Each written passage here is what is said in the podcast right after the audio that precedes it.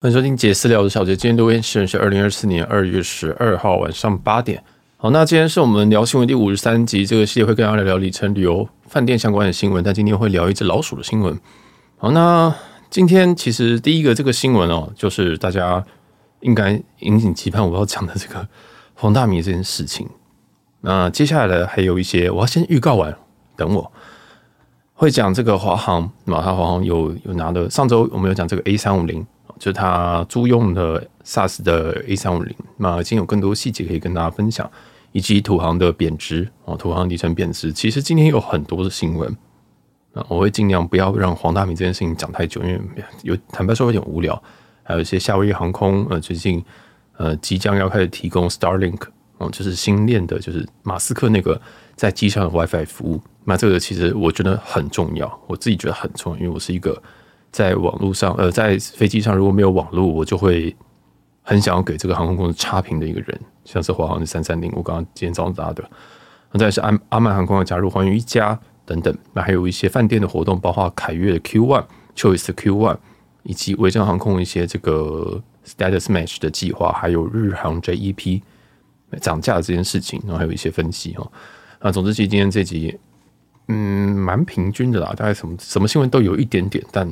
都没有到无敌无敌的重要，所以大家就是放松心情听。毕竟现在还是在过年，那我们就来讲黄大米这件事情。首先，我要先跟大家郑重的打预防针哦，这是我的专场吧？我每一集应该会打三次预防针，是这是这一集第一次。呃，我自己不是一个欧洲旅游专家，我没有去过意大利，我欧洲大概去年去了两次，听起来很多，对不对？但其实我这一辈子大概只去了英国不算的话，可能没有去过几次，可能去了三次还是四次吧。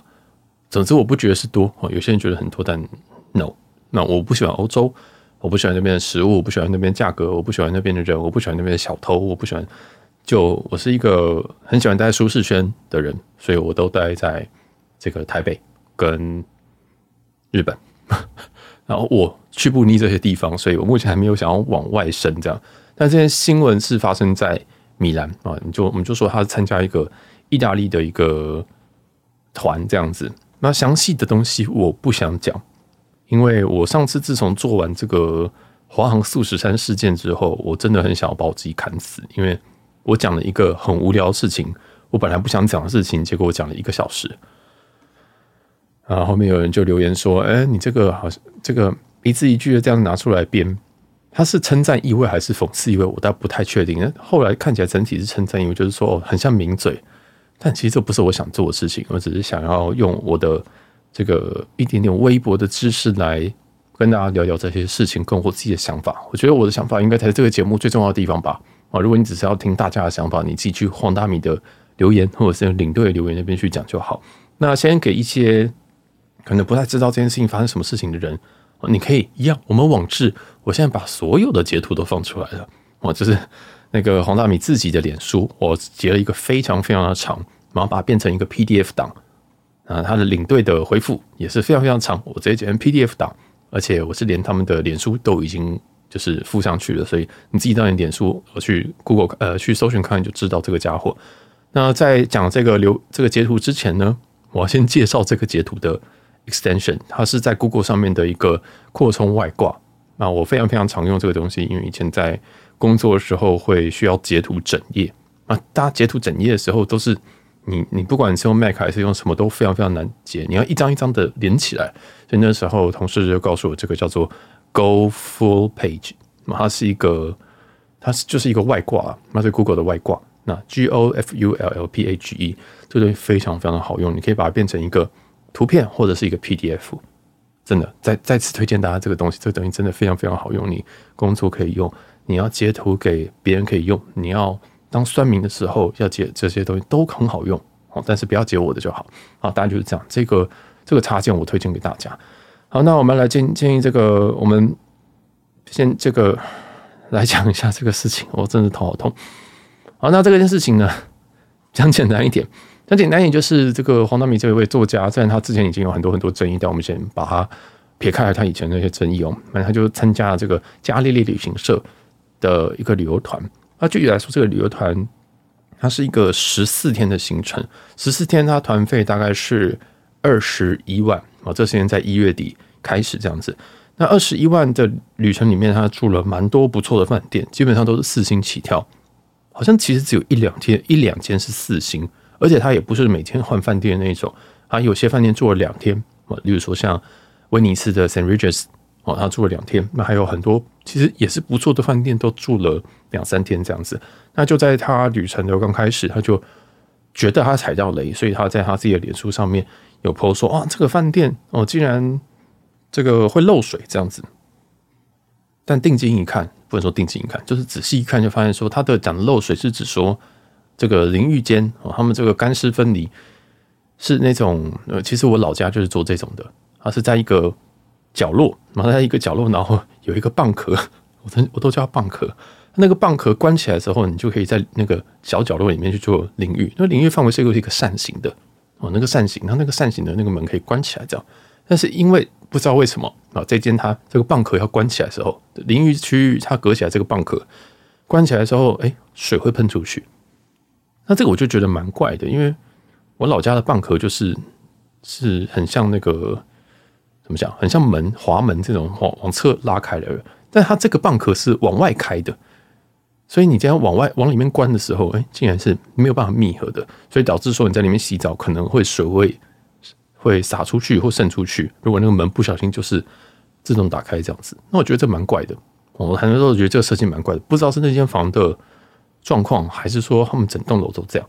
但整体来说，我还是觉得在欧洲的住宿我都相当相当的没有我的，应该说我的那个 bar，我的我我我会给他相当相当低的期待。在在欧洲真的。你住在好的地方，你住在古城区，你住在一些比较比较市中心的位置，你难免会遇到一些奇怪的事情。坦白说，没有遇到那个床虫就已经很不错了，没有遇到小偷就已经很不错了。只是漏水，我都这其实是我觉得不是漏水，就是水洒出去，我觉得这是还好。我觉得这个是还好。那我自己的话。其实这种事情我是不会换房，当然我也不会去拍一个影片，但是我事后可能会讲说，哦，这间房间有这个问题，我可能会写信给他们，因为我觉得这个并不会影响到我太大的心情。我通常大心情像床虫这个事情是我会很我会很讨厌的事情，这个很难解决，而且我就真的很怕虫，我就真的很怕奇奇怪怪，所以水洒出去这件事情我真的觉得很怪，而且水洒出去又不是洒到你家的木地板，对对，有时候。有有时候我都觉得说，哎，奇怪，有些房间的设计很怪，就是浴室这样子出去，哎，竟然直接接木地板，而且那木地板都有很明显就是已经快要炸掉的痕迹，这样。那我觉得这设计是啊、是很怪，但是呃这毕竟是人家家，我就比较不会想这个这个太多。但是这个黄大明在这一段，在这个在前几天的住宿就有抛出这些影片，而且影片也造成轩然大波。哦，有些人就想说，哦，你因为黄大明自己有说他自己参加的是一个高价团。哦那我们等下再分析所谓的高价团这件事情，那就在网络上造成一些讨论吧。反正一样，就是现在所有讨论好像都一定要选一边站，就是选说哦，你就觉得对啊，没有错啊，这是饭店的问题啊，或者是哦没有啊，这个是欧洲就这样啊。那有些人呃，有些可能是 KOL，可能有些是一些在经营粉砖的，有时候不管是不是旅游的，都跑出来讲这件事情。我讲说这个什么地点啊，这个房价，这个评价多好。呃，我大致其实都同意啊，因为我觉得。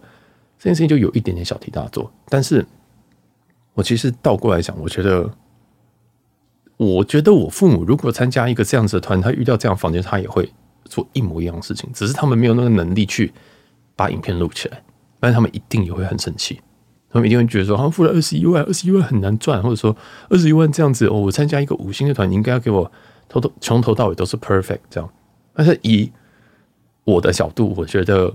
这个房，这个二十一万配上他所有的行程是非常非常划算的哦。这个我又把行程表抛在我们网址一样，JZTL 可以点 TW 哦。那最新的一篇聊新闻五十三应该会有这个，所以有他们这个截图 PDF 跟这个还有领队的回复。那以及我最有兴趣的是他们这个行程表。那行程表它每一天的住宿我都稍微去查了一下价格。我们先这样说好了。它总共是二十一万的团费，那减掉这个大约是三万五到四万的机票，它经济舱哦，我二十一万，我第一个看就想说，哦，这是商务舱吗？而且我没有是经济舱，哇 哇，这个这个算奢华团吗？我不太确定，但没关系，反正至少是付很多钱，二十一万绝对是很多钱。好，减掉先减掉四万好了，那这样是一万七，哎，十七万，对不起，二十一减四十七万。好，十七万之后，我们就分给大概十三天的住宿，哦，扣扣扣扣为大概十二天，所以每天住宿大概都是五位数，哎，哦，大概都是五位数，应该都是要。八九千起跳哦，然后我后来注意到，哎，他们后面最贵的是在米兰的文化东方哦，还有在威尼斯的 St. Regis 住了两晚，这两个房间 St. Regis 应该一晚大概是两万五左右，在文华这一间我查是要六万，我以为我查错了，也就是说这个六万加上两千两晚 St. Regis 其实加起来就已经十一万了。刚刚记得是多少吗？二十一减四剩十七，十七再减掉这十一万。剩下是六万要平分，剩下来的一二三四五六七七万，所以其实它平均的房价大概都还是在八九千以上。那确实也有 match 到哦。后来它的房价其实也差不多，加一加减一点，我感受不到加，我不感受不到加利利可以赚的太多的空间。大家懂我意思吗？其实我们今天拆开来定也差不多，很像是定了七加九还还送交通的感觉。我不知道大家懂不懂我的意思哦。我最近有去查这些一些旅行社，因为我爸妈，我爸妈其实也很想出去。那我自己有时候都会跟他们讲说，如果你们看到喜欢的旅行社，你们就订啊，但是不要算我，因为我没有想跟旅行团。他们目前还是可以自己出去旅游的人。那我想说，你们看到喜欢的，你们觉得很奢华的什么旅行社，或者是像我妈很喜欢太平洋旅行社等等的，然后就就是说，哦，那都是很好很高级，就是名声很好的团。我说，哦，那好啊，OK，那就去。我后来已经领悟到，说其实你自己带人家出去，虽然我有很多素材可以录，但是我很累。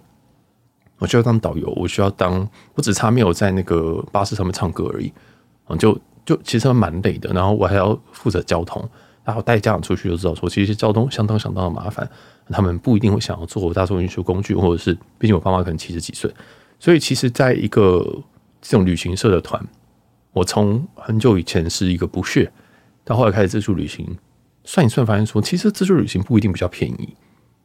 我这旅行真的不会比较便宜。那再来，后来到最近，我觉得，哦，它确实有它的，它确实有它的一个市场在，包含说他可能不想要想这件事情的。我有一任曾经就是他要他要去法国，他就说他不想想这件事情。我说我可以想啊，但是他说不要，他不让我想。我想说哦，好吧，然后最后我们就跟团。但总之就是。其实这个会服务很多不同的人。那在旅行社里面就是赚这些微薄价差。但是我这样怎么算下来，我都觉得旅行社到底要赚什么？我不太确定。我我真的不太确定这个真的要怎么怎么赚。因为扣一扣这个这个团费，扣掉机票，再扣掉一些，当然再扣掉一些这个住宿，我们用这个市价去看，已经差不多了。所以很像这是在送这个这个这个交通哦，跟这个食宿这样。那他接下来就会抱怨说：“哎，这个吃的东西啊，好像不太好。”唉，坦白说，这个就是跟团一个坏处吧。我觉得很多，我觉得还是有一些旅行社是有一些 reputation 可以把一些食宿搞得非常非常的好。当然团，当然房价都会上去，当然这个团团费都会上去。但是相应的是，你不需要想这些事情。也就是说，你牺牲一点钱。让人家赚，然后人家可以好好的服务你。而如果你要每一餐、每一个房间都要是你习惯、你想要那个模式的话，那你就还是跟我们一样是自由、自由就是自由行，自己去规划。我觉得这个就非常非常的合理吧。哦，那我觉得还有一个是期待的落差。哦，那你这边我不太确定他对于欧洲熟不熟，但是我对欧洲不熟的人，我都蛮确定。这个是蛮常看到的状态，就是房间看起来有点昏暗，看起来就是哎，怎么是好像用花岗岩？哦，没有，这个那一定不是花岗岩，但是看起来就是比较陈旧。啊，其实我自己是很清楚，我不喜欢这种饭店的。我自己去住很多饭店，发现我很常住一些新，但是它本身不是什么特别饭店。可能我会在奇怪地方住个万丰，没想说来这边为什么还要住万丰？因为我自己知道，我看到旧的饭店，我就会心情很差。我就觉得说，为什么我要花个九千块的钱去住一个看起来很旧的饭店？它在古堡里面，I don't care。我不在乎古堡，坦白说，我是不在乎古堡的人。我在乎的是交通，或者是呃便宜，还有干净啊。所以这是旅游之后，你会开始发现自己的喜欢的东西跟喜欢的模式。那我喜欢我住万丰，我住雅萱，我住我我我其实是愿意做一点点通勤的，但是不要不要让我离车站太远。所以我之前在伦敦的时候，我住在那个雅乐轩的 London Excel，住在非常非常东边。但我觉得那边很方便。另外一个原因就是，我可以直接搭一台车，直接到市区。那边超级远的，那边都远到有人想说，为什么你要住那边？我想说，穷啊，不然呢？要不然呢？你住市区就没有那个钱，你就没有那个钱嘛。啊，所以我觉得都是要多旅游，你就会知道说，第一个你自己喜欢什么，再就是你要多赚一点钱啊。当然，这个不是在不是在呛别人，而是说，有时候真的吃米不吃米价。哎呦！又完了，又有人觉得我在酸人，反正就是这样子啊，就是一个我自己的感想。那我自己是不太喜欢一个人在旅游当中，或者是在航程当中，或者在住饭店当中，在发发动态 live 的去造成这个旅游有些压力。我还是建议，像跟之前黄素山一样的建议，如果你今天有遇到什么问题，立刻跟你的领队讲。啊，如果你真的对他很不满，你们可以找他的总公司，你可以找他负责人讲，我觉得都会比较好，啊，都会有比较好的那个处理。那可能黄黄大，可能大米这边已经觉得好像很熟一样，大米，可能大米这边已经觉得，嗯，他已经反应过了吧，然后觉得，比如说领队回答说，哦，我的房间比你小，但其实。我这样我就不太确定说大，但那时候他到底是不开心是漏水还是小还是饭店旧？那当我爸妈在发脾气的时候，他们讲的东西都不是他们真的生气的东西，大家懂那意思吗？他们只是觉得这个东西可以讲，他们终于找到一个破口了。即使这个破口，他心中可能也觉得说啊，这个就也是有可情有可原，毕竟这个是个比较古老的地方。但是他一旦找到了这个破口，就会大书特书。其实只是要。讲自己心中不开心的东西，大大家懂我意思吗？就是可能可能本来就有其他不满的地方啊，所以我不太喜欢我我不太喜欢别人这样子的生气或者是这样子的爆发，这样我会很难去帮他处理事情。如果你今天是就就我们很久以前啊，这个因为聊清我就不讲太多废话，因为我妈之前在跟跟我们全家一起去西雅图的时候，她也是在生气，但她生气的点。跟她讲的东西是不一样的。那他自己有时候也不知道他自己生气的点在哪，他只是觉得不舒服，他觉得不舒服就应该要表达出来，但表达出来的东西不一定是准确的。哦，那所以这个我不太确定这件事情到底有没有这么值得生气。这个这件事情是这样，然后再来是这个是高价团吗？我觉得它蛮蛮它蛮豪华的，我觉得它整体是蛮豪华，除了经济舱，我第一件事情就想说二十一万还不是经济舱？哇。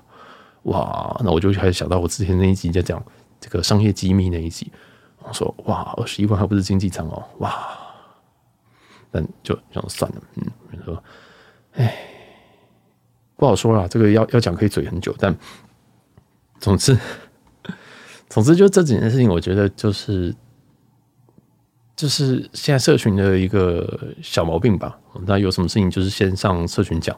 啊，其实可以处理的方式绝对不会是在上社群，社群不会帮你解决问题。那现在社群也有很多很多的状况，包含说我们现在在社群讲的这些东西，通常都会反噬。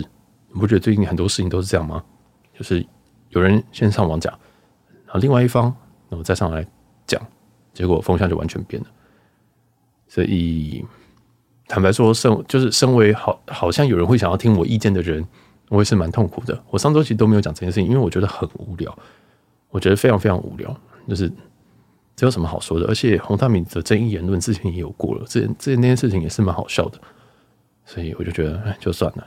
那如果所有的旅游业都要经过每一个每一个客人都是这样不开心就要上网公审的话，坦白说也是蛮累的。那今天遇到一个流量很高的人，所以或者比较凶的，比较比较比较，我觉得有点极端，或者是比较。自我主义的人就会有一点点这样子啊。那我也坦白说，嗯，再打个预防针。坦白说，当时候他们的对话长什么样子，我不知道。他跟领队对话长什么样子，我不知道。即使领队已经还原了真相，但毕竟就跟大家吵架一样，大家还原真相都是有利于自己的真相啊。人家不会就是说哦，其实嗯，我我我真的就没有处理啊，我真的很很累了，我今天搭一整天飞机，我很想睡觉，所以我就没有处理了，我就跟他说明天再处理。这样怎么可能？有时候你讲话必须还是，我不是说这是真的，我刚刚只随便举例，就是我们一定是讲针对自己有利的话，那就跟你听到。你朋友的情人在吵架一样，随便听听就好，不需要太入戏。你如果你朋友他跟他女朋友吵架，你会去人家女朋友的这个 IG 下面留言吗？你会去人家 Facebook 下面留言吗？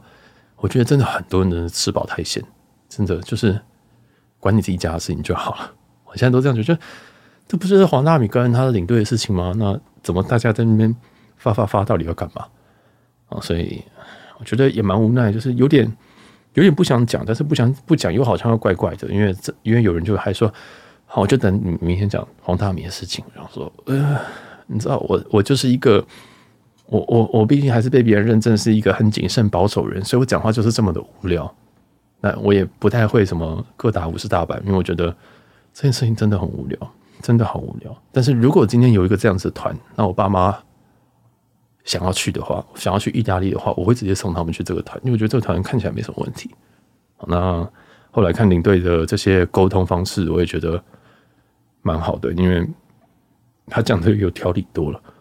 啊，他讲有条理多，他不会每天发一个动态，他是到行程结束之后才去做这个处理，我觉得很明智诶，我不知道这个是公司的要求还是他自己的决断，但是我觉得非常聪明。也是，我是觉得蛮蛮厉害的，我是认真觉得蛮厉害的。就我是忍不到这个时间的，我一定会直接开，我一定可以直接开直播。完了，就这是难怪我没办法当领队，没办法当服务业啊。好，那这一次这则新闻就讲到这边，希望大家还满意我的 讲法。我压力好大。哦，对，我还要顺便补充一件事情是，饭店通常在写这些，呃，跟着旅行社通常在写这些行程的时候，都会写说。呃，什么什么饭店，或者是同级饭店，其实这件事情本来就是一个非常 tricky 的事情。嗯，有些旅行社会换饭店，就是哦，这个什么什么或同等四星，但是四星有很好的四星，也有很烂的四星。那这个本来就是一个很灰色的地带。哦，那这个真的跟旅行社本身的的名誉有关系啊。有些饭，有些这个旅行社他就比较不会做这件事情，有些就很容易换。通常你上面写的大概都不是哦。除非你的标题写说什么丽思卡尔顿日光之旅，那这个大概是不会换，但是剩下的东西会不会换，真的每个旅行社是不一样，所以大家还是要选择可能嗯订过啊，或者是朋友推荐啊，或者是一些一些你知道名誉比较好的旅行社，我觉得是有差的，我觉得绝对是有差的。那如果你真的受不了的话，我觉得你自由行也是一种方式啊，哦，就是像像我们一样，对，就是去找一下好饭店，然后去研究一下，然后再用点数去住。其实会省蛮多的。我知道，其实有一些里程跟旅游界的人可能会想说：“，这个怎么订太贵了？怎么会这样订啊？怎么会这样？”哎，你不不是每个人都用都用点数订啊？对，你说那个威尼斯 Saint Regis 对不对？然后点数订，然后加套房券，然后讲说：“哇，这个团费全部都回来了。”没有必要啦。哦，这就是炫，这是炫技而已。就是每个族群不一样哦，每个每个族群跟状况都不一样。这个就我个人就觉得没有什么必要，但。我觉得还是尊重所有所有人的发表意见的空间哦。那即使是不同意，也不要去当那个极端人去比战人家，因为没有意义。好，那你当遇到当遇到我的时候，我还会在思考说，嗯，是不是我的问题？但你今天遇到黄大米的时候，黄大米根本就不管你，就知道把你撵过去，然后每个动态都回，跟疯狗一样啊，就完了会不会被告？好，那再想下一则新闻，下一则新闻是华航，那这是上周的 follow up。上一周我们讲了说华航诶预计要租用哦，上周我忘记是讲购买还是什么，但实际上最后是租用，租用了这个北欧航空的 A 三五零。那这个航班它它这个飞机哦已经到桃园一段时间了，那即将要在三月的时候开始飞航罗马跟新加坡哦。罗马是它它飞那个机场是 FCO 的样子，那它预计是不会改仓。那有些细节哈，就是北欧航空它其实在二零二二年已经宣布。倒闭，我其实应该说宣布破产了啊。那之后有诶这个 Flying Blue，应该说有法航跟荷兰航空的集团去注资，去投资之后，那预计之后会改加入 SkyTeam 啊。目前北欧航空是新盟的哦。那因为它这个破产之后，然后因为注资结果要加入这个 SkyTeam，这是很神秘的，因为有时候觉得有些有些人就觉得说，那北欧已经很多 SkyTeam，那为什么会加入？那再来是说，对于我们来讲，华航呢，它不会对这一架接受的去做改仓，也就是它会维持原本的内舱。它原本的内舱其实调色是，我自己是觉得调色是蛮好看的，但是有一些小小的问题，有些有些不一样的东西，我们这样讲。华航目前有十四架的 A 三五零，这个是第十五架。就其实我们去年也常常在讲华航的这些新闻，觉得说华航真的是买三五零买太慢，买七八七下单也下太慢了，他们一直都没有办法去扩长城的航线，然后短程的航线就不断的在提高这个周转率。现在短程，现在日本现在是金鸡母嘛，就不断飞日本、日本、日本，那造成飞时非常非常的高。那但是长城航线因为只有十四台 A 三五零，能够扩的真的是有限啊，所以。这个很可惜，他们就是要不断去全世界去抢购这些 A 三五零，那总算是抢到一家北欧航空的。那听说是有在第二架有抢到第二架，但是还不确定哦。这个有很多多方的讯息，但我没有办法确定。但至少现在确定是已经有一架，而且三月要上线。好，那预计上线就是罗马与新加坡，这我刚刚讲了。再来，它的差别呢？原本华航的 A 三五零它有三百零六个座位，有三十二个商务舱哦。那 SAS 的话，它有四十个商务舱。所以这个新的三五零，它的商务舱是比较多啊。那再来是豪华经济舱，原本华航的三十一个，那 SAF 是三十二个，多一个啊。多一个原因是因为他们的格局是排的不一样啊，格局是二四二，华航原本是二三二。那经济舱的座位，华航原本是两百四十三，那这新的 SAS 是两百二十八。好，那这个差别我们来稍微简单的说一下。大家如果要更多细节的话，可以去看网志，网志有图片，有座位图，真的写的太。写完都觉得写太棒了，真的。好，那 第一个就是 SAS 的这个商务舱是有第二区的。在原本的 A 三五零，应该华航原本的 A 三五零，它就是 D 区哦。所以对于对于组员来讲，这是需要再额外训练，因为这会有一些不一样的东西哦。那我就不知道设备是什么不一样，但听说华航的空服有被抓回去训练这个机型，这样。那有，总之它有多八个商务舱。但是豪金仓的部分呢，华航一直来讲，我觉得他们豪金仓都超级强。就是我觉得它跟长荣都还不错。那这个华航的豪金仓呢是二三二的格局，就是两个走到，三个走到，两个哦，从有走到有是这样。但是 SARS 是二四二，二四二很拼哎，所以这、这个宽度就这个高下立判呢，就是华航是是是轻松胜出。所以如果你是在搭豪金舱，你平常习惯买豪金舱的人，你在未来选到华航三五零的时候，要稍微注意一下。是不是选到了这个新的 SAS 的飞机？那怎么看？就是看你其实就看商务舱是不是有两区哦。如果商务舱是隔了两区，呃，分成两区的话，那就是新的飞机哦。那大概是这样。那大概商务舱的这个座位也是不同排列方式。在原本旧的商务舱是不是旧的？华航的 A 三五零是反鱼骨的哦，这个 Herringbone 的座位。那但是 SARS 这个商务舱是交错配置。交错配置，我觉得要理解可能是星宇的三三零的那种配置，有一点点类似，大体上是一二一，但是它的脚部空间，有些人会觉得比较卡脚啊，所以一般来说，大家会比较喜欢反鱼骨，但其实真的很难说。我觉得各有拥护者，我觉得各有拥护者，但一般来说，我认识的常客里面，大家会比较喜欢反鱼骨多过于这种交错的配置，所以也就是说，在这方面，商务舱应该华航还是胜出。哦应该还是还是还是华航的旧版的这种胜出这样，所以整体来说，它虽然租了一台新飞机，但是它没有再改内舱。但是整体 SARS 的这个飞机看起来好像不是一个特别乘客友善的飞机这样子哦。但是它的内装也比较新，也比较我觉得比较年轻一点，比较不会有那种宋代美学。因为每次进那个华航的 A 三五零啊或者七七七，只要是宋代美学，就是山水画那个版本。还是虎斑的那个版本，我也不知道那到底是怎么讲。就是它灯很黄，所以什么东西拍看起来真的很像，真的很昏暗。我不太喜欢那个昏暗的感觉。但是 SAS 的飞机看起来就亮多了，所以这个也是给大家做一个参考。那总之差别最大还是在豪金舱，再来是商务舱的这个座位，大家可以自行去选择。啊，这个座位图啊跟这个截图啊，我都放在网志上面了。大家可以真的有遇到的话，可以去看一下。那么这就是一则 follow up。那在发拉牌的新新新闻是网志没有写的是，之前阿拉斯加航空不是掉一个门吗？哦，掉一个门那件事情，最近有一个新的报道是说，波音发现他们在西雅图组装的时候少装了一些东西，听起来很简单，少装一些东西，他们就这样讲。这个报道就说，哦，这个这个发现说，呃，这应该是少装了一个一些 plug 还是什么东西的，我觉得超好笑的。反正啊，对对不起，这个安全的东西可能不该好笑，但是，唉，就讲的云淡风轻啊。总之，这个系列我还是强烈建议大家七三七 MAX 系列真的能够不搭就不搭。那如果没办法达到，没办法必搭的话，就祝福你。那再来下一则新闻是国呃泰国航空啊，泰国航空这边决定要购买四十五架的波音七八七以及三十五架的这个七八七选择权。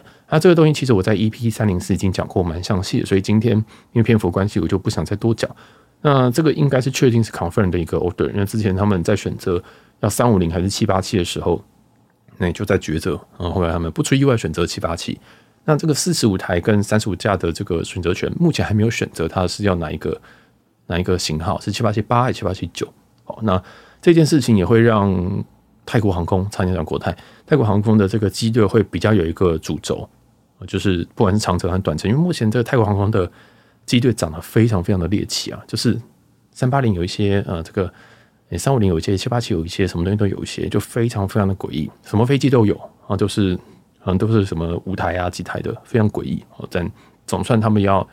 他们想开了，要去这个买一些主力机种，我觉得这对他们来讲是好事。但泰国航空我搭乘的经验等等都没有非常非常好，就对我来讲，它是一个 loading 很低的一个班。所以如果今天要去泰国，我今天找不到票的话，这泰国航空 TG 的一定有票。所以也就是对于开 ID 票的人，这这班也是非常非常好开。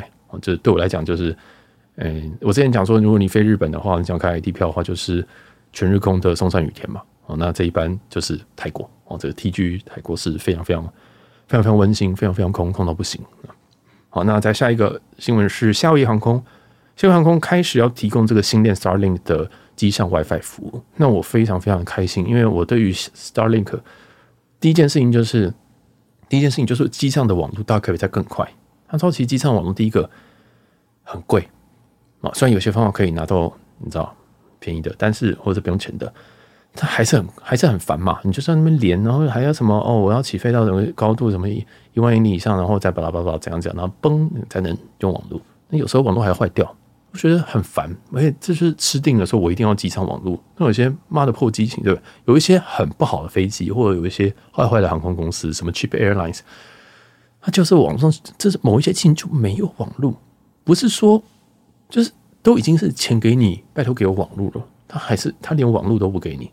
你懂那个意思吗？我要付钱的还买不到东西，这种感觉你就觉得很呕，哦，就是对，就是就是那个华航的三三零，我就我就想说，到底有没有网络，到底有没有 WiFi，就都没有，就很不开心哦。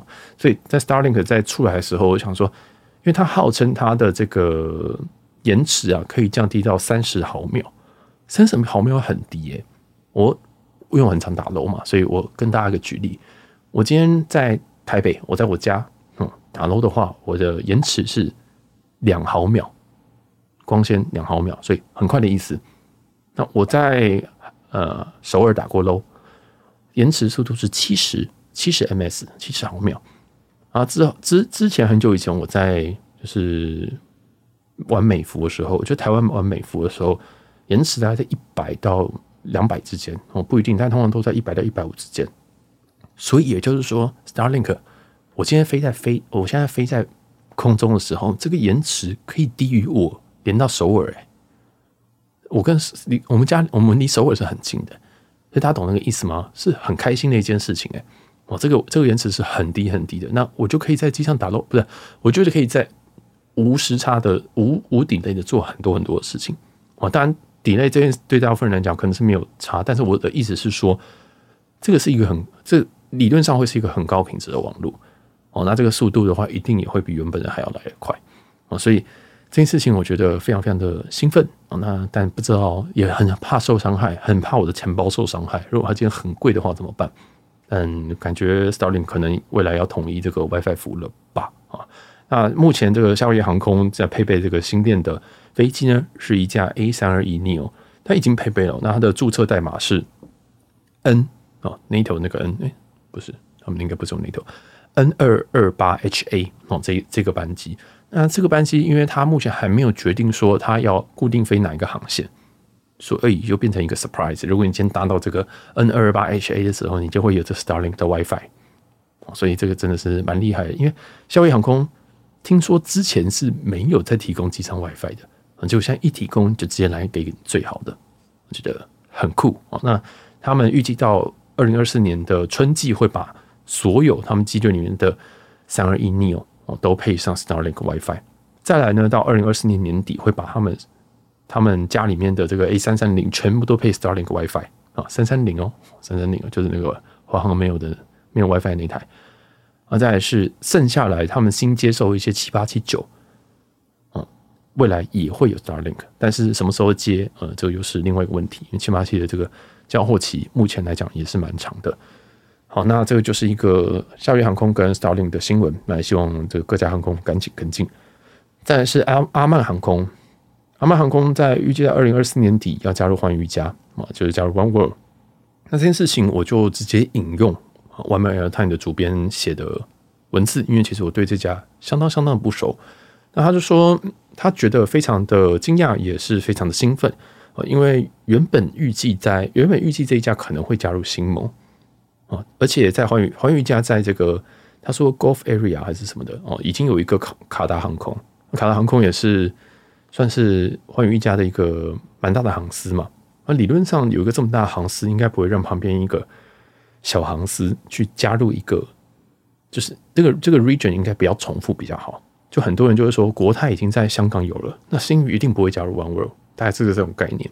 那在这个情况下呢，诶，大家都预测说，那应该会转加入新盟。为什么？因为新盟最接近的是在在那附那区域最接近的是埃及航空哦，跟土耳其航空比较大的这两家。但是在整个战略计划上面。这个阿曼航空跟卡达航空走得非常非常的近，我们还有非常非常多的合作，甚至卡达航空还跟阿曼航空去租飞机来飞，所以这个是一个很有趣的新闻，就是，诶，这个这个既然这个状况还是可以加入 One World，那星宇呢？哦，没有这个，这看完就想说，那星宇呢？那星宇呢？那星宇呢？我知道有很多人在辩证说，到底到底他们会不会加入星宇？但我我我现在感觉不出来，哦，有可能是因为我自己是。蛮常搭星宇的，那我自己又是 One World 粉，所以我就想说，我看不出来耶。我觉得这两个就一定终这终成眷属啊，我看不出来有什么任何的迹象，他们不会配对啊，所以我也很希望他们至少先加入寰宇一家的一个什么观察员吧，有没有这种东西？哦，就是赶快进去了，拜托了哈。这个新宇加油！那这个这个阿曼航空要加入寰宇家的一些新闻，那我有看到一些忘记是 triplus 还是哪边哦，有在开箱说他们的商务舱产品跟头等舱产品看起来相当不错。哦，那他们的商务舱产品还是用那种 Apex Apex Suite 哦，这个好像是日航有一个类似的东西。好，那这个就如果有人有搭过的话，也可以跟我分享一下，我觉得非常非常有趣。好，那再是下一个是可怕的一个新闻，是土耳其航空它的里程票所需的里程大幅提升。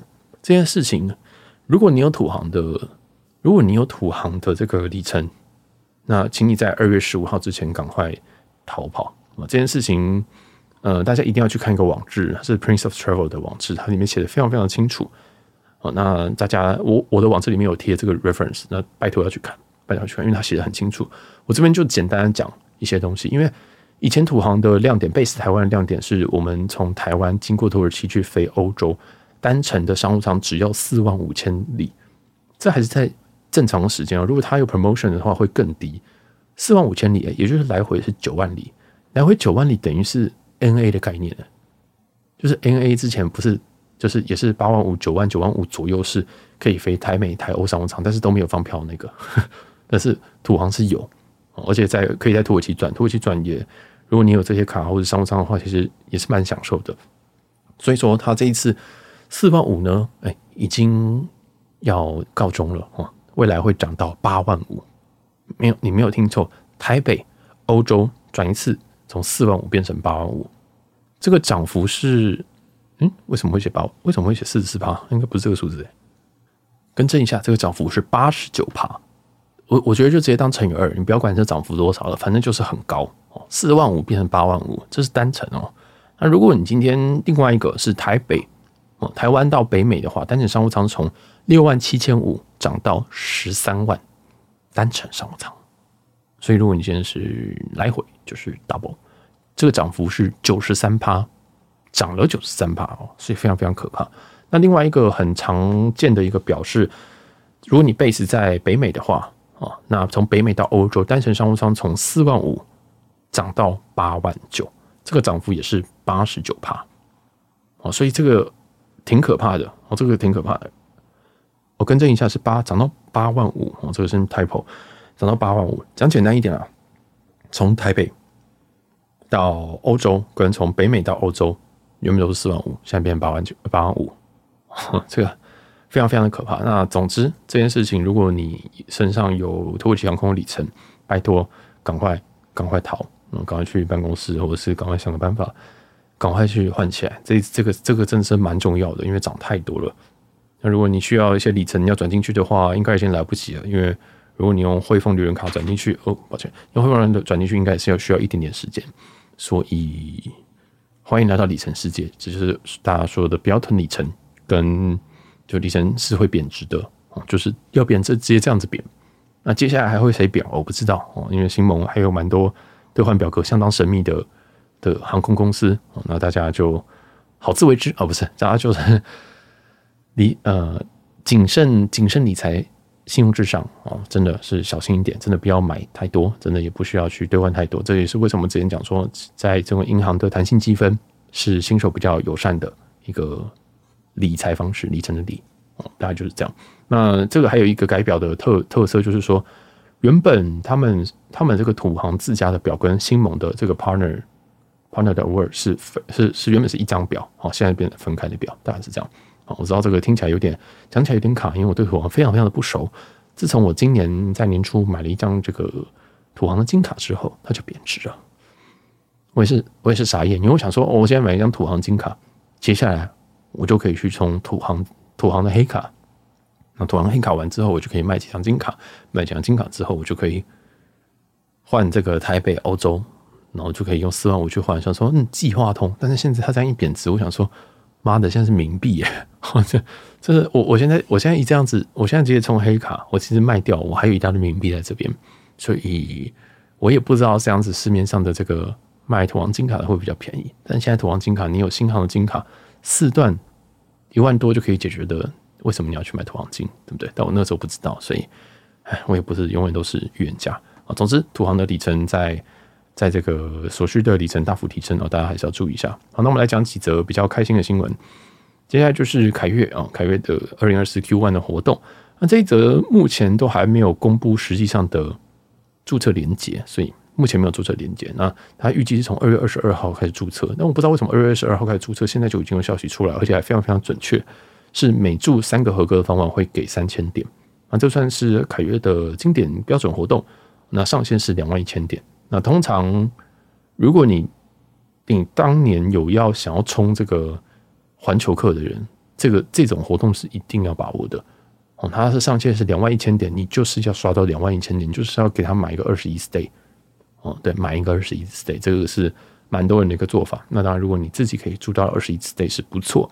那还是要注意一件事情，就是说，呃，它这个新饭店也是有额外五百呃五百点哦，所以你会发现上这个在外面买的价差，以及联名卡客户在某些区域会有这个额外的每三个合格房会有额外一千点，上限是七千点哦，这都算好给你啊，因为你大概就会你大概就是住二十一晚就会上线这样子，所以。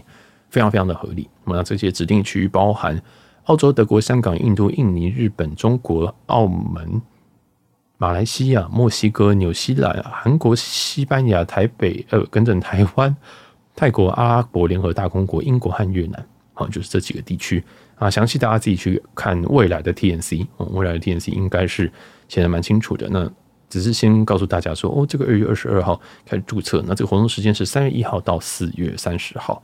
基本上凯越的 Q One 活动跟万豪的 Q One 活动基本上重叠了，所以大家在第一季，呃，第一届的 Q One 活动其实蛮有得忙的啊。这个万豪跟凯越都需要去忙一下，那这个也是你赚凯越分数的一个很好的时间，因为凯越本身每一年在卖点数上限就是五万五千里，当然你是可以直接跟别人买了，那也是另外一个方式。但这个我个人觉得，如果你要冲环球客，你每年都要保环球客，这个时间绝对是最好的时间。好，那再来是凯悦本身最近有跟阿提哈德去做合作。讲简单一点，就是你只要有 link 你们的账号，呃，如果你在凯悦这边住一晚，你就可以拿到阿提哈德这边的一千里。哦，那这个活动时间是到三月底。哦，这已经走一段时间了，从二月一号开始到三月底。那如果你本身有阿提哈格哈德的里程的话，那也可以考虑一下。我把它放在这个比较，把它放在这个这个 Q One 活动的细则里面，因为我觉得应该不是非常多人有阿提哈德的里程这样子。好，那下一个也是饭店的新闻是 Choice 啊，Choice 在二零二四 Q one 的这个活动，我个人觉得很神秘哦，就是你现在就可以注册了。那这个活动是到四月底，每两个合格房号会获得最多八千里，但它有非常非常多的条件。哦，它有非常非常多的条件，包含说你要超过四十美金的一个住宿，呃，有些饭店是不参与这些活动哦。这些饭店其实，呃，这些呃，有这些区域其实还蛮多的。详细大家可以看网志，或者是直接到这个注册链接，以及我提供一个 One Mile Time 的这个网站，它上面有简单说一些啊这次的这个条件哦。那因为 Choice 应该大家比较不会去冲，所以我就把它放在这边。好，那接下来是维珍航空。维珍航空，嗯，最近有新增了一些他们 status match 的对象。啊，原本其实维珍我就在做 status match，但是这次新增了 EK 阿联酋航空跟 BA 的银卡。哦，那讲简单一点是，它让这个 EK 哦可以去 match 维珍的自家会员。那还有一个是 BA 的金卡，原本就可以 match 这个这个 VS 的金卡啊。再是 BA 的银卡呢？也可以，现在新增了可以 match 这个 VS 的银卡。那如果你是 BA 的铜卡，那是 brown 就是 bronze 的话，你也可以 match 这个 VS 的 bronze。讲简单一点，BA 什么就会 match 的 VS 的什么了啊？就是这两家基本上现在它新增的这个东西，但我觉得还蛮不错的。它就是基本上直接跟 BA 正面抢客人。嗯，毕竟一个是 SkyTeam 代这个英国 SkyTeam 代表，一个是英国的 OneWorld 代表，而直接正面的抢，所以我觉得这个对于维珍航空应该是一个不错的一个消息吧？哦，那大家也可以稍微看一下这个 terms。哦，那如果你之前听的 Eric 讲那一集英国航空那一集，你觉得哦好痒哦，你觉得好想冲的话，恭喜你现在又有多一个动力，就是你冲完 BA BA 金的时候，你可以 match 再拿一个维珍金，就这么简单啊！就是有时候你只要冲一家，冲对了哦，你就可以鸡犬升天，大概这种感觉。那它有些 TNC 啊，就是说。你今天拿着这个 match 的条件呢，你必须要跟维珍有一个，你必须要有个 PNR，也就是说，你必须要有一个维珍航空的预定。那这个预定可以是 revenue flight，或者是 redeem flight，就是你可以是兑换的航班，或者是呃付付付钱的航班，就是现金票跟里程票都可以的意思。这样啊，这是他 TNC 写的哦。那但是呢，但是呢，有一个网友好像在在网络上去。去 apply 这件事情的时候，被回绝说：“哎、没有，我们只有这个 revenue flight，就现金票，我们才能承认。但其实在 TNC 里面写是兑换的航班也是可以，所以理论上是可以，因为 TNC 就这样写了。好，那这个网友目前还在上诉当中，就上诉当中呢，应该是没有问题。好，那当然它有一些细部的细则，我就不多念。但但基本上就是你有其他家的会员，那如果这个会员在那个表里面。啊，你就可以 match，那个 match 条件是你要有一个维珍航空的预定，然后维珍航空的 PNR，大概就这样。那你的这个会籍呢，会维持十二个月，啊，会维持十二个月，就还蛮标准的。那我们下一个再讲日航这个 JEP 的涨价。那日航一直以来都有针对外国人有一个国内线的优惠票价，那为什么会放在这么后面呢？理论上日航我通常都会放在蛮前面的，呃，原因是这个涨价虽算归涨蛮多的，嗯，但。我先讲涨价好了，它最低的票价是从五千五日币涨到七千七，好，那中间票价七千七涨到一万一，一万一的涨到一万四千三，所以其实涨的幅度应该有两到三成吧。我就跟有种感觉跟 JR Pass 那种感觉一样，就是针对外国人这些东西已经都全面涨价了。那你要说通膨啊什么，我觉得都可以，但是其实这个东西早就已经通膨了，因为虽然说我们已经涨价，现在才说涨价，但是。蛮长一段时间，日航的 JEP 系统都几乎都找不到最便宜的票。我已我已经我已经不知道那个票到底是怎么回事，因为以前嗯还在冲 JGC 的时候，我们要找一定都有。我们只要我们只要考虑怎么搭就好，我们不会遇到说什么哦，最便宜的那个 G 舱没有票，但是现在是几乎没有那个最便宜的，就是例如说你现原本说五千五的最便宜的这个航线单程五千五，那以前我们随便找都有，现在呢基本上都找不到，我，就非常非常的可怕。所以与其说它已经涨价，但其实它在这个过程渐进的过程当中，你已经都找不到票了。那同样在 ANA 这边也是一样，ANA 有有针对外国人一个 Discover Japan 的这个票。它最便宜也都没有了哦，所以，呃，这个我觉得，我觉得也没什么意义啊。他们说这个改变已经没有意义了，这就跟你有很多全日空的里程，但是你全日空可能又换不到票一样。那不如赶快涨一涨价，那我赶快票放一放出来，我觉得还比较好啊。所以这个，哎，这是必经之路哦，这真的是必经之路。那就也希望大家在兑换日本国内线的时候，可以就是多想想哦。那我自己都还是用。U A 去换这个 N A 的国内线因为换 N A 国内线应该是上上之选，那税金额很低。那我在我刚刚在想说，如果用卡达去换日日航的国内线呢？我不知道，我想说日航的国内线大家会用什么换？哦，那如果你有经验的再告诉我，因为目前来讲这一批真的是太贵了，J E P 现在跟 Google Fly 上面的价格是差不多的，我就哎，既舱等又差，然后又比较贵。那它规定很多，它要它还要写一些有的没有的啊，写说什么哦，你的这个来回机票是什么的，我就觉得非常非常的烦。然后不如直接在这个日航的官网直接买一张票，或是直接选什么 Class J，它累积的里程还比较多等等的。所以，哎，这就反正早就已经挂掉的东西啊，坦白说。好，那接下来就是讲一些有的没有的啊，就是航讯啊，航讯我我最近没有看到什么航讯啊，那再来是可能大家都会在休息的吧。最近的里程的看好价，我是没有感受到什么大太大幅度的这个移动。那今这一周有多了一些官方的特卖，万豪有一个官方特卖到三月底，那它是正它是这个额外给你四十趴的里程，呃，这个万豪点数。我自己是不觉得这个很划算的啊，除非你是要凑刷卡礼，要不然应该是不需要去买这个。我们去市面上收一些零点二十到零点二五之间的，应该都相当好收。那大家还是要记得这个。收的年度上限是五十万，送给别人年度上限是十万，然后这是 calendar year。再来是 Flying Blue，就是这个华航呃法航跟和航这个集团最近里程官方也在特卖，然后这个特卖是到二月二十九号。那你可能会有两个 deal，一个是额外再多一百趴的里程哦，就是对，就是挣一百趴，或者是五十趴的 discount，就五折啦。哦，那至于这个。差不多哦，这个单价大概都会在零点四八左右哦，这个单价都在零点四八左右，那它也没有特别高哦，就是跟两个月前差不多。那这个 Flying Blue 大概每两个月都会再特价一次，所以我个人是觉得你有需要再买吧，哦，除非你现在急用一个月内要用，不然大概狼来了两个月之后就来一次，我觉得是还可，就是有需要再买，那价格也就是死猪价哦。那另外一个死猪价就是联合航空。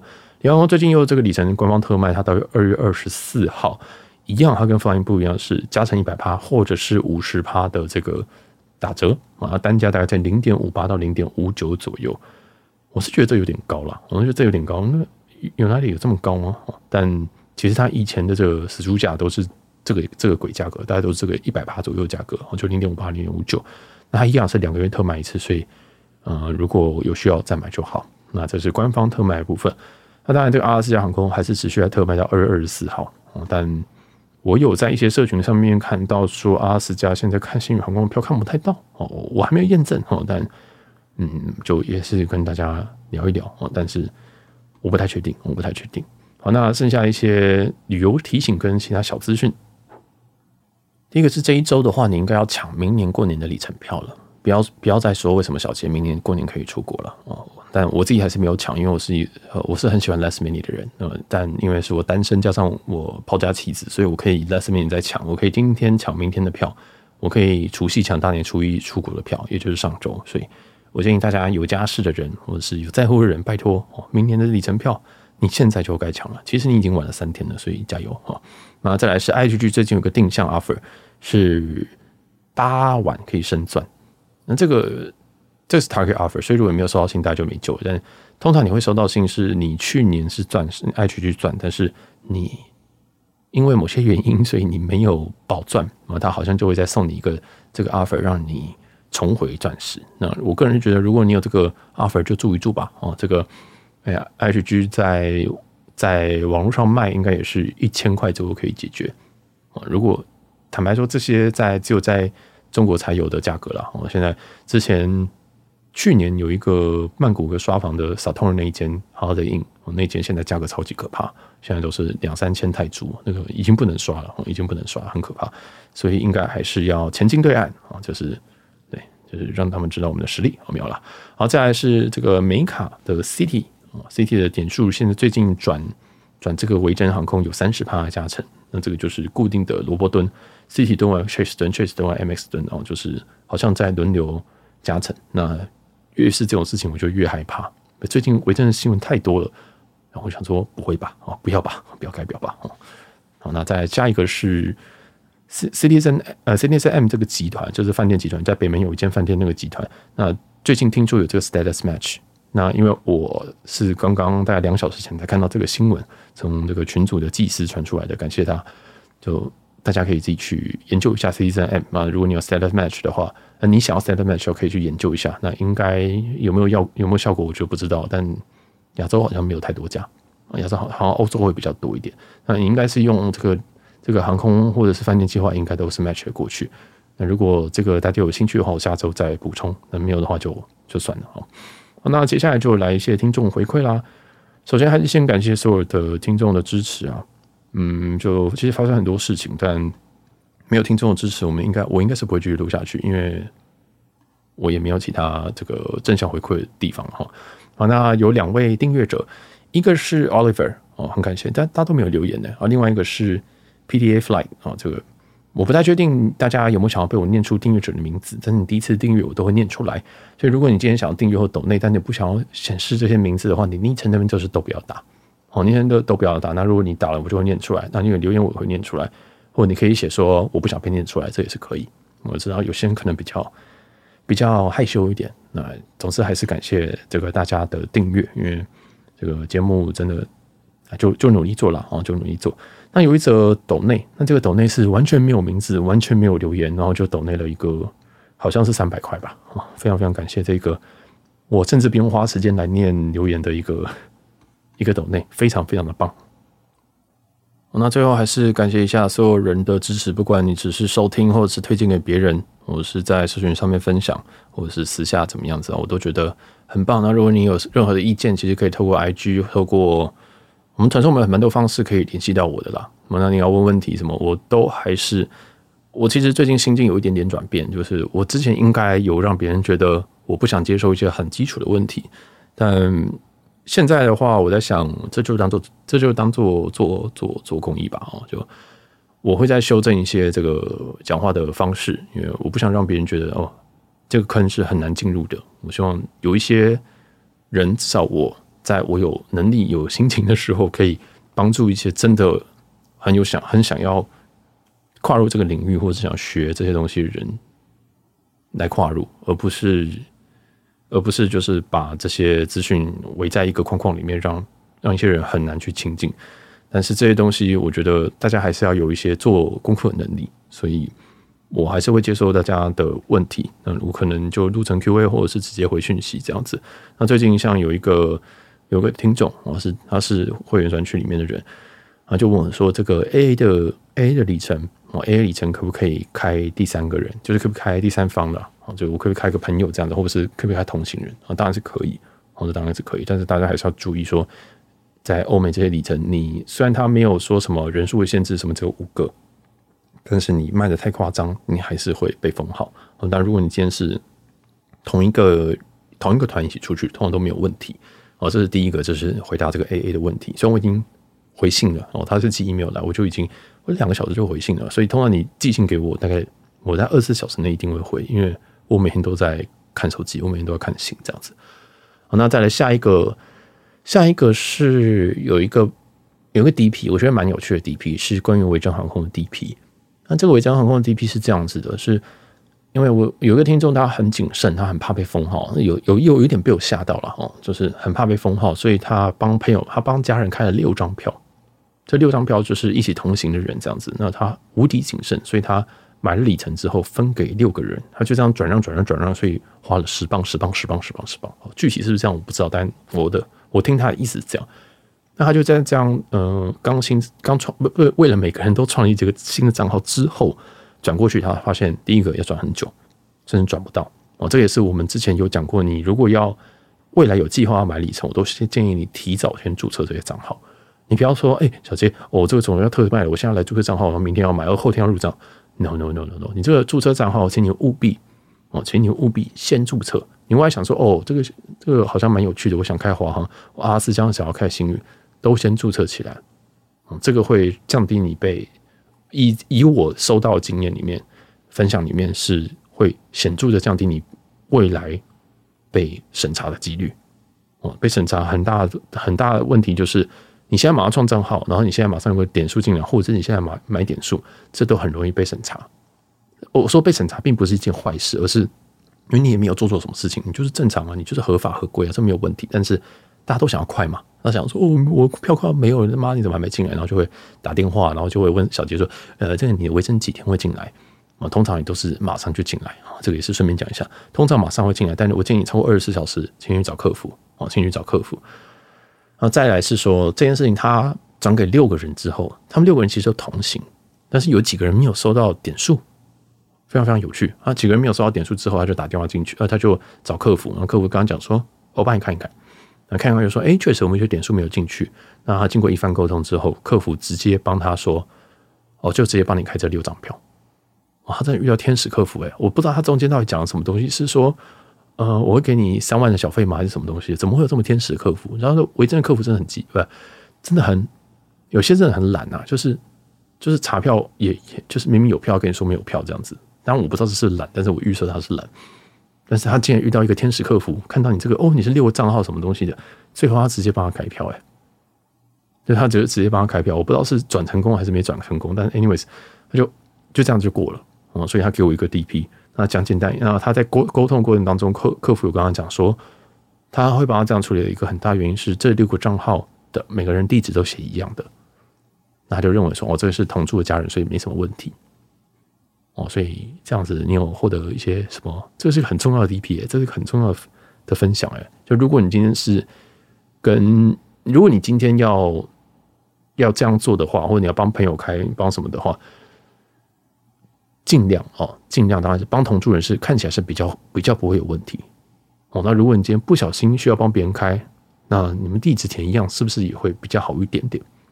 哦，这个就是一个很有趣的、很有趣的 DP。呃，讲简单一点，我讲讲讲这个 summary 一下，就是说，当当这些审审计人员在看一个人是不是在卖票，是不是在滥用里程去去怎么样的时候，他会看你开的票，这些人跟你的关系为何，对不对？他他因为他他一定要有证据去怀疑。倒过来说，如果你今天证据你有证据，代表说他就是朋友啊，或是家人啊。像是如果你就开了同一个行程，那当然就很安全。最怕就是说你本身根本就没有飞这些航线，但是你开了八张给别人，然后八张都飞不一样的地方，八张都是不同的地址，八张都是看起来 last name 都不不一定一样。当然 last name 这个不准，但是你懂我的意思吗？我必须要有很多的证，我必须要看这些证据。他说，哎，这样子合理吗？不合理，封掉。所以坦白说，他们欧美封号虽然说有点，you know，就比较封一点，比较严重一点。但是，通常以我们听众的这种模式的话，是不太会有问题的。我们不需要太害怕说什么，你偶尔帮别人开一张票会不会怎样？不会啦，不会。如果你你自己都常常这样开票，开自己的票，然后你偶尔开两张票给朋友，这不会，这绝对不会怎么样。哦，真的会出事的都是你这大幅营业的。哦，这个我们身边都有很多很多，不要说很多，有有有很血淋淋的例子。然后最后把。航航空公司，航空公司骂狗血淋头的都有。但总之还是建议大家，我们这边都讲的很谨慎、很保守，原因是这都是大家辛苦的钱，大家都是努力的得来的。但是你今天行，你今天基本上行的正，应该都不太会有问题。你今天不是这个我的讲的这个商业机密其中其中一种的话，你大家都不会，大家都不会遇到问题啊。你对吧？如果你现在还还卡在这么初阶的问题，你应该离被封号还要很远哦，真的还要很远。所以当然最谨慎的是。转给别人，反正维珍就是十块英镑，这个这个很简单嘛，就是你转给别人，这一定是非常非常最稳最棒的做法啊！如果你今天觉得哦，诶，这样看起来哦，好像帮同帮朋友同行的人开也可以，这是绝对没有问题的哦，大家不需要过于担心。这 DP 我讲有点久，但是蛮重要的。那还有一个 DP 是也是一个订阅的听众，他说他二月十一号拿了肯亚金卡啊，就是 Match 那个 Elite Plus 在台北的时候，我，在 T two 在华航在 check in 的时候，嗯，被说被督导说只能一个带一个，我只能一个带一个。那最后是因为他家人每一个每一个人刚好都有办那个华航信用卡，所以都可以直接你知道就直接 checking，我直接在那个柜台 check。报到优先的报到柜台 checking 这样子，哦，然后也有挂这个 priority tag，就是黄色的那个 priority tag。那那基本上就是你你有信用卡应该，我想有信用卡有金卡应该都是那都是那个黄色的啦。哦，那这是一个 DP，那这个 DP 点应该是在说这个 Elite Plus 只能一带一吧？那我印象中好像也是。然后通常通常其实很多航空公司有规定一些等级，他们只能带几个通，就是通行者。那如果你今天被拦下来的话，那有可能就是你超过那个数字。那如果你没有被拦下来，有可能只是地勤对你比较好而已。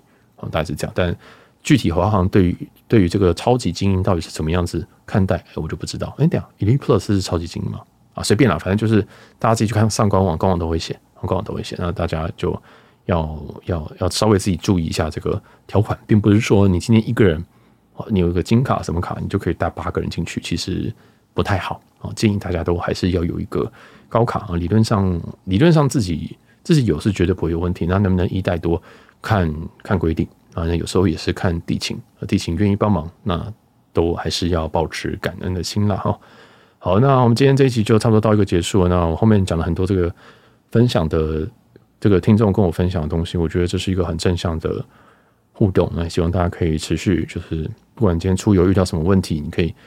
问问看，或者是你今天遇到什么很有趣的，你觉得可以跟大家分享的，那呃，我都会在节目上跟大家去做这个分享，算是一个善意的善意的正循环吧。我现在尽量不要再有一些负循环，我觉得那个会影响非常非常多的人，包含我。所以这一集就到这边结束。那我是小杰，我们就下期聊新闻再见喽，拜拜。